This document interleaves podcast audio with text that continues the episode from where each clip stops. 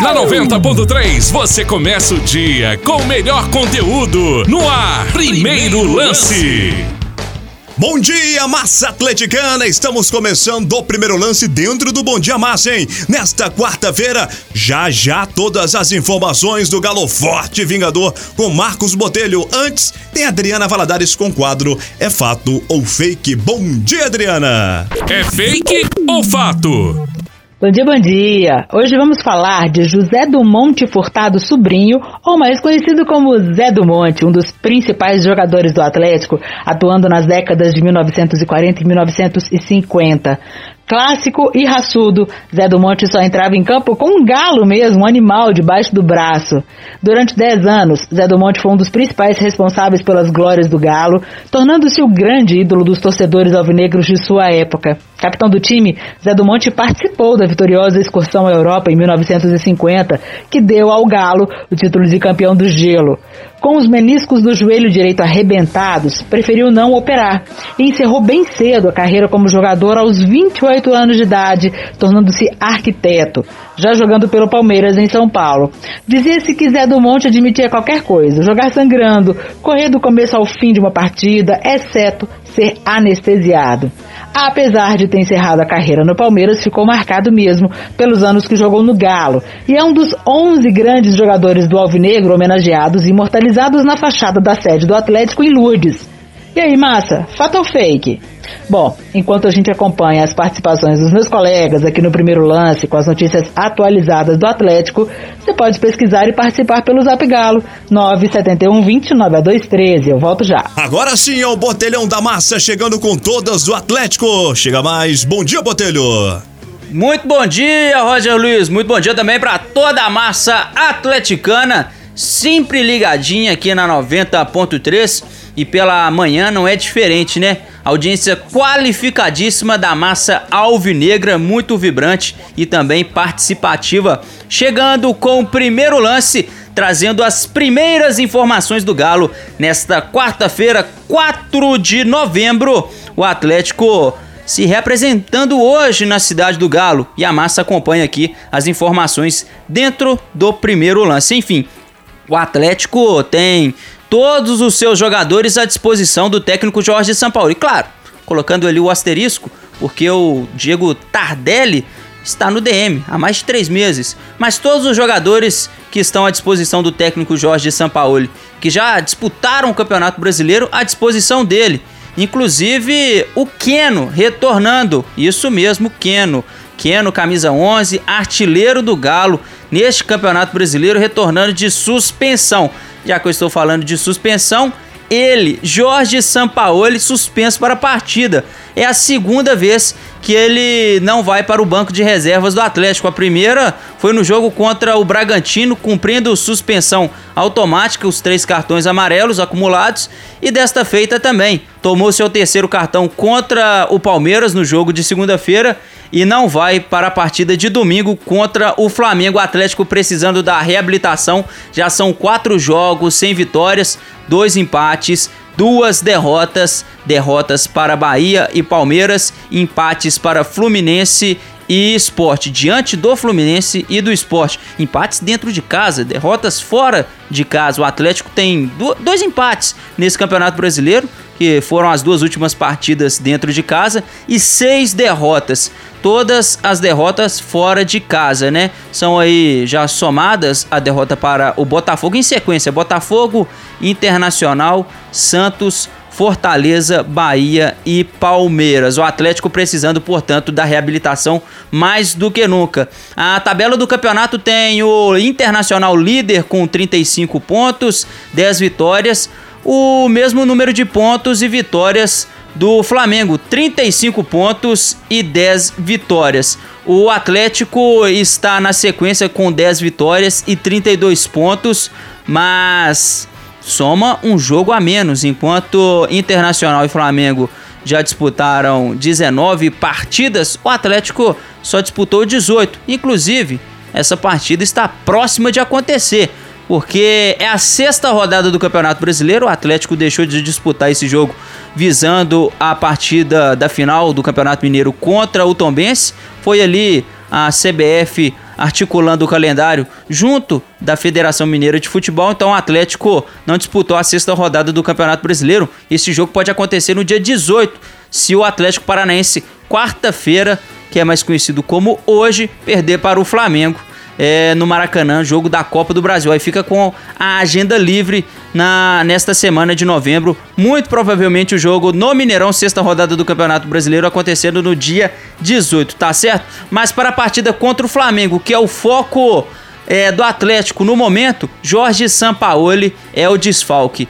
É, então, Roger Luiz, o Jorge Sampaoli vai trabalhar toda a sua equipe, tem que mexer, tem que mudar mas lembrando que ele não vai para a partida no banco de reservas, mas fica em um dos camarotes, é até porque, né, não tem torcida, os jogadores vão escutar o Carecones xingar, reclamar esbravejar o jogo inteiro, assim como foi contra o Red Bull Bragantino, tá certo? Daqui a pouco eu volto dentro do primeiro lance, trazendo mais informações do Atlético aqui para toda a massa atleticana, tá certo? Gabi Silva chegando com o Galinho na 90.3. Bom dia, Gabi. Bom dia para você, Roger. Bom dia, massa atleticana. Quarta-feira especial porque tem jogo do Galinho tem jornada dupla hoje, tem sub-20 às 13 e tem sub-17 às 8 e meia. Dois jogos no Sesc Venda Nova, estádio das Alterosas.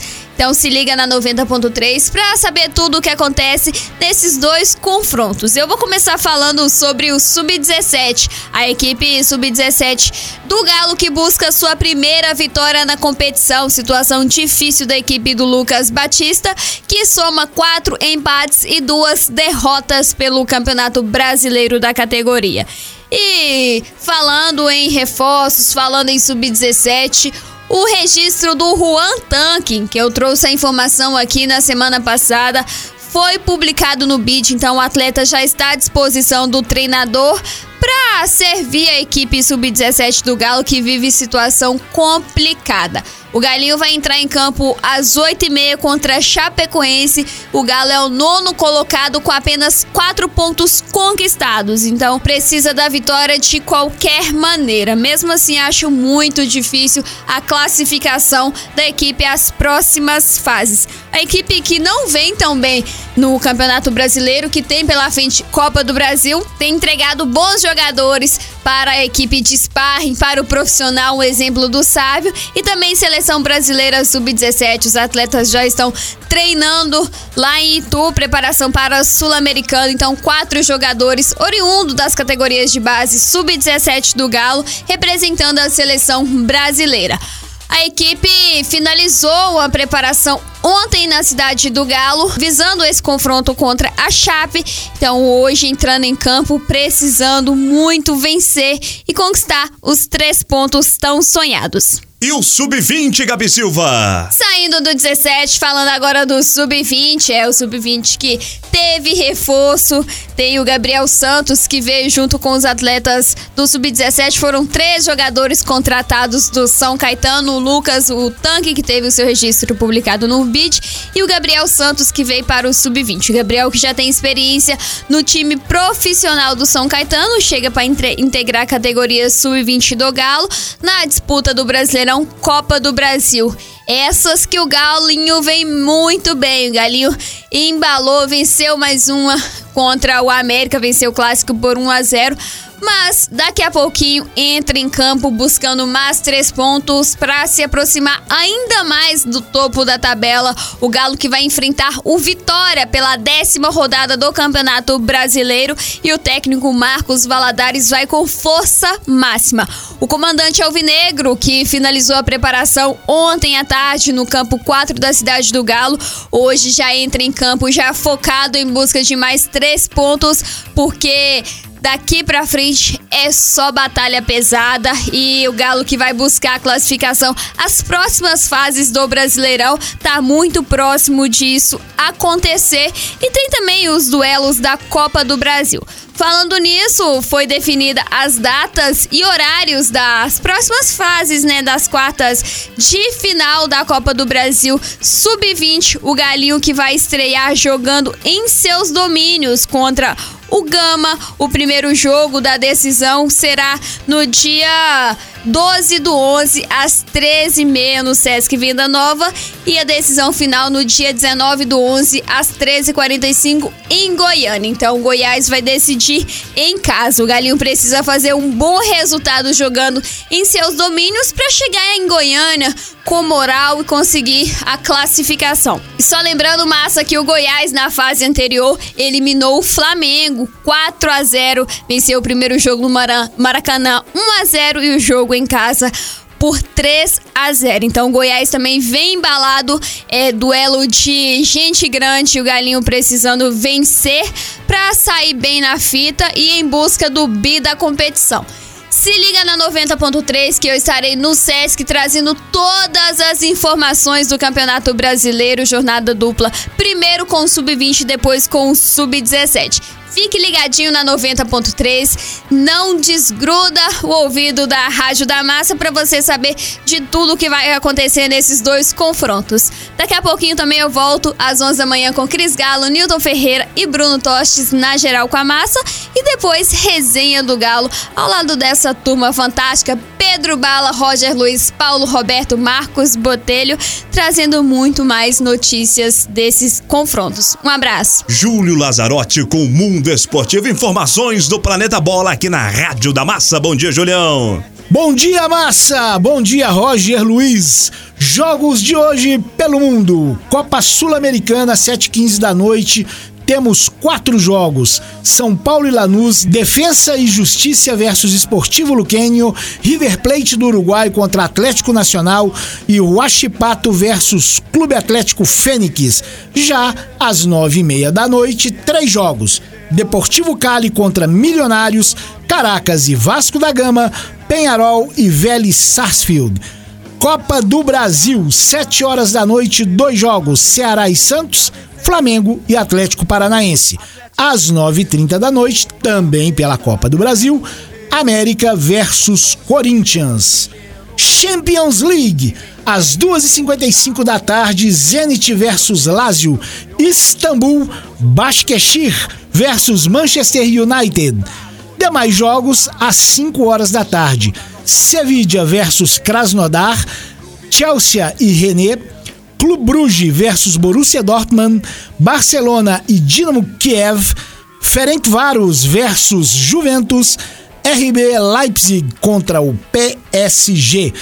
Já pelo campeonato italiano, uma hora da tarde, Genoa versus Torino no encerramento da sexta rodada. Ah, o líder é o Milan com 16 pontos, seguido de Suassuolo com 14, Juventus e Atalanta com 12 pontos pela Major League, ao Campeonato Americano de Futebol. Às nove e meia da noite, Orlando City e Columbus Crew. Às dez da noite, Minnesota United versus Chicago Fire. Às dez e meia da noite, Nashville e Dallas fechando a rodada. Campeonato Colombiano, nove e quarenta da noite, Aliança Petroleira versus Patriotas Boiacá. Daqui a pouquinho eu volto com mais uma história do meu galo Minha Vida. Até já! Marcos Botelho retorna à programação 90.3, trazendo mais galo. É comigo, Roger Luiz, voltando aqui ao primeiro lance, agora para falar de uma ação movida pelo Ricardo Oliveira. Aquela ação movida cobrando 3 milhões de reais. Ah, arbitrado 3 milhões de reais. Ricardo Oliveira, o bom pastor, porém nem tanto, ganhou na justiça aí na 27ª Vara do Trabalho de Belo Horizonte. Cabe recurso mas o Atlético condenado em primeira instância aí pela justiça. Olha, na sentença, o Galo foi condenado em sete reclamações de Ricardo Oliveira, lembrando que ele cobra danos morais, viu? Ele pede nas reclamações os salários de março a julho de 2020, férias proporcionais, é, sete férias promocionais, viu? De do mês 1 ao mês 7 de 2020. É, também pede o salário de 2020, um trezeno, FGTS da rescisão, depósitos de FGTS de março a julho de 2020, multa de 40% do FGTS de todos os períodos contratuais e a multa compulsória desportiva no valor equivalente aos salários dos meses de agosto a dezembro de 2020 com observância do salário vigente no mês de julho de 2020. Como eu disse, o bom pastor já está no Coritiba, via justiça ele conseguiu a sua rescisão contratual com o Atlético e é jogador do Coxa Branca e aí na justiça, na 27ª vara do trabalho de Belo Horizonte, ele conseguindo vencer essa ação. O Atlético vai, lógico, usar do seu recurso e tentar quebrar essa condenação, mas é mais um desafio para o sistema, departamento jurídico do Atlético. Tem o Bruno Toni, tem o vice-presidente, o competentíssimo Lázaro Cândido da Cunha. Então tá aí trabalho para eles mais uma vez, mas o Ricardo Oliveira vencendo em primeira instância. O Atlético vem sofrendo muito, né, Roger Luiz, com ações na justiça. Já falamos muito sobre isso dentro da resenha, também em outros programas. É, Zé o Zé Werson não, gente, me desculpa aí, Zé Werson, é o Adilson. Adilson, Elias, Carlos César, são jogadores que me vêm à cabeça aqui, porque tem tantos outros atletas cobrando o Atlético na justiça, tem também outros funcionários, né? Então o Atlético nessa nessa confusão danada com a justiça e seus ex-funcionários. Que as coisas se normalizem, que o departamento de futebol do Atlético tome um novo rumo e não sofra com isso no futuro. É o que toda a massa atleticana quer, viu? Olha, Roger, daqui a pouquinho eu volto dentro do primeiro lance, trazendo outros destaques do Galo aqui na nossa manhã de quarta-feira, tá certo? Quarta-feira, amanhã é quinta, TBT e daqui a pouquinho, né? Quarta, quinta, sexta. Oh, meu Deus, chega logo sexta-feira, até porque domingo tem jogo do Galão contra o Flamengo e a massa atleticana está ansiosa. Claro que está chateada com o Galo, mas está muito ansiosa, é, usando aqui da redundância, está ansiosa para ver o Galo em campo diante de um rival histórico. Tá certo? Daqui a pouquinho eu volto dentro do primeiro lance. Julião chegando aqui na 90.3 com o quadro Meu Galo Minha Vida. Mande sua história pra gente. Zap Galo liberado 97120 9213 DDD ao 31. Conta sua história com o Atlético. História engraçada, diferente, emocionante. Hoje é a história de quem, Julião? Bom dia. Gente, gente, gente, estamos de volta com Meu Galo Minha Vida e hoje a história do Alexandre do bairro Castelo, que nos mandou um texto contando sobre sua primeira vez no Mineirão junto com o Galão. O jogo foi um empate sem gols contra o Uberaba. E esse jogo aconteceu em novembro de 1983, quando marcou a última partida do meio-campista Marcelo Oliveira pelo Galo. Marcelo começou nas categorias de base do Galo em 1969 e, pelo profissional, jogou 285 partidas, marcou 104 gols, teve 173 vitórias e 75 empates, com apenas 37 derrotas. Ele também foi ex-campeão mineiro como jogador e teve sete passagens como treinador do Galo. Em 1983, ano em que o Alexandre foi pela primeira vez no Mineirão, Michael Jackson bombava nas rádios com a música Beat It.